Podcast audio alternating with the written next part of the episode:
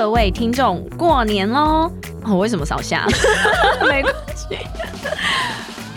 过年期间，Alexi 英文美学依然不打烊。我们从小年夜一直到初五，我们依然会每天更新，陪伴大家一起过新年。每天三分钟，跟着一起我，跟着一起跟着我们一起学一句过年应景的英文，让我们的新年 On a roll，刚刚也太好笑了太。好笑了吧？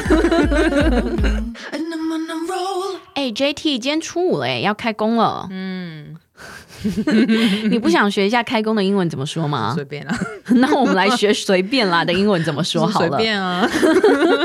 好、随便的英文呢，我们可以说 I'm down for anything。 I'm down for anything。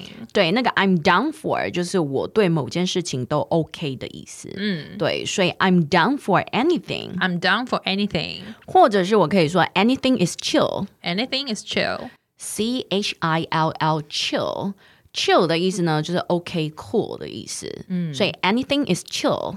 Anything is chill。对，再来的话呢，我觉得接下来这个大家应该都很熟悉。你讲的时候还可以顺便翻白眼，就是很适合我。对，就是 whatever。 Whatever。对，你的声音可能还要有点往下这样子、w h a t e v e r 就 Whatever。是随便啦这样 Whatever 子。。 Whatever。对， OK，好。比如说呢，来吧，我们来看一下例句。嗯 I don't know what I want to eat for dinner. I'm down for anything， ，I don't know what I want to eat for dinner. I'm down for anything. 就是随便啦。I'm down for anything。 I'm down for anything. 今天晚餐我真的不知道吃什么、哎，随随便便啦。